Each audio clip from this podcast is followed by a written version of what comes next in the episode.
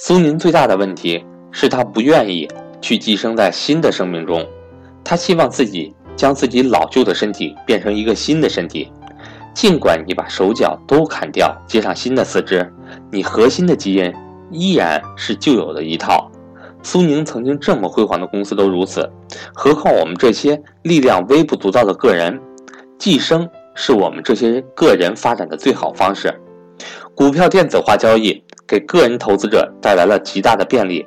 在传统的企业投资当中，比如说要投资十亿去干一个事业，首先得市场调研。调查了半年，发现某个行业可以干，就开始买地建厂房、进设备、培训工人，一大堆的事情。当这个企业开始盈利，可能都要三到五年之后，才刚刚开始盈利，投资还没有回本，这个行业可能又开始进入经济低谷，怎么办？难道才干几年就要卖掉一切，又重新开始投资其他的行业吗？这根本就不现实。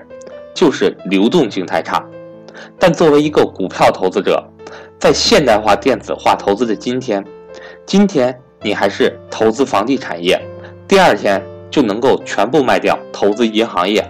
当你不看好银行业的发展，瞬间就能切换到保险业。今天你的资金还在投资中国股市，第二天马上就可以跨过上万公里投资美国市场。这就是电子化交易的巨大便利。真正的安在家中，决胜万里之外，这是投资实体企业无法带来的优势。股票电子化带来了这种超高的流动性的便利，使得我们可以任意的投资寄生在最优秀的企业中。对于绝大多数人来说，我们无能为力去创造一个优秀的企业。即使你能创造一个优秀的企业，也难以持久。总有更优秀的企业去取代旧有的。企业，但通过股票电子的超级流动性，我们做到了从投资寄生到投资永生。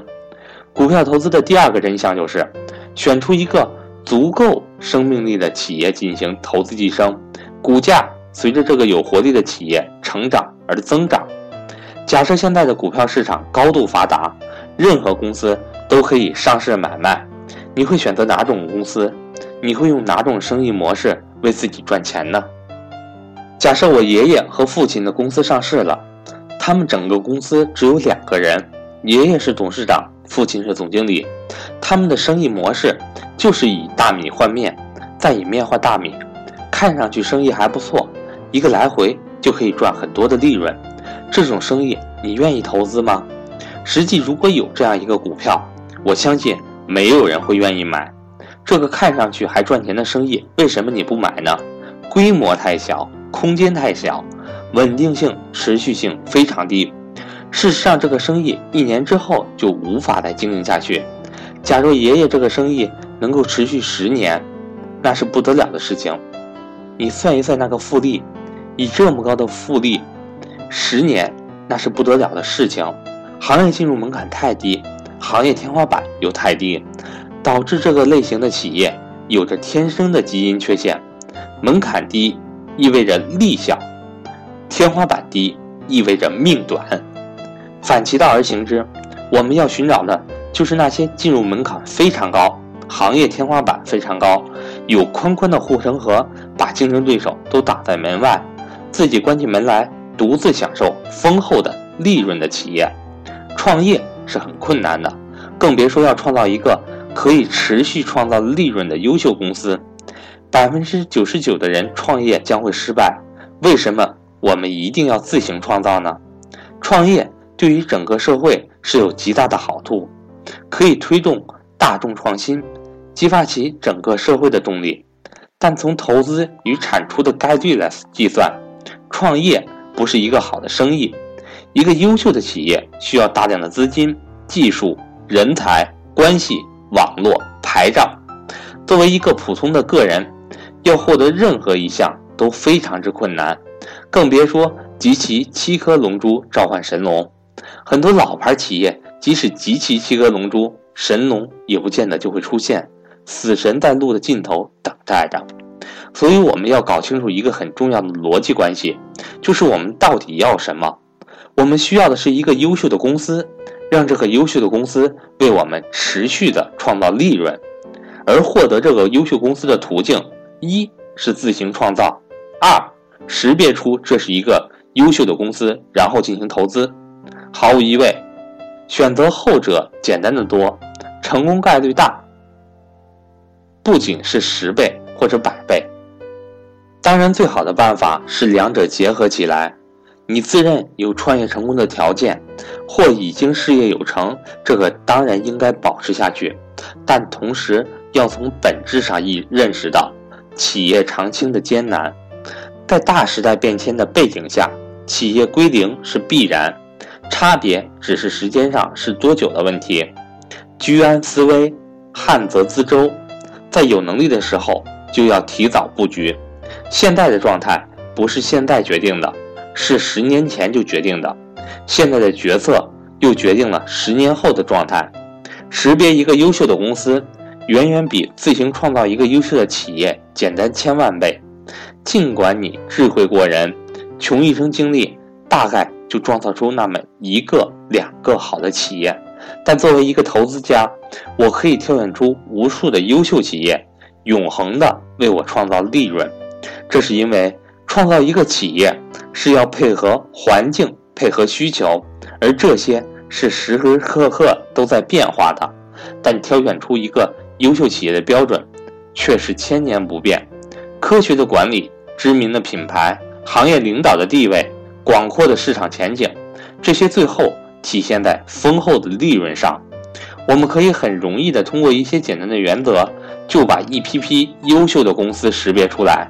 简单的就是一眼看过去就知道这个人是胖是瘦是高是矮。假如你没有一眼看出来，就说明这个企业不够优秀。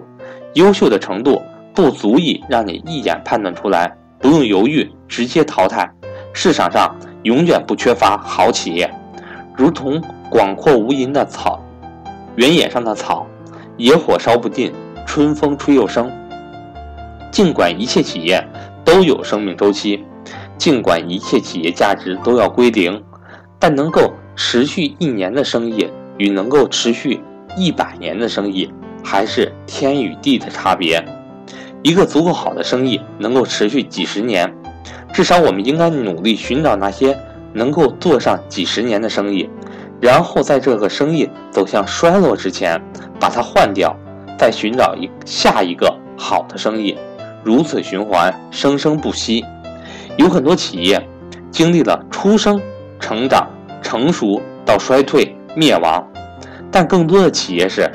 出生，然后就衰退灭亡，连辉煌都不曾拥有过。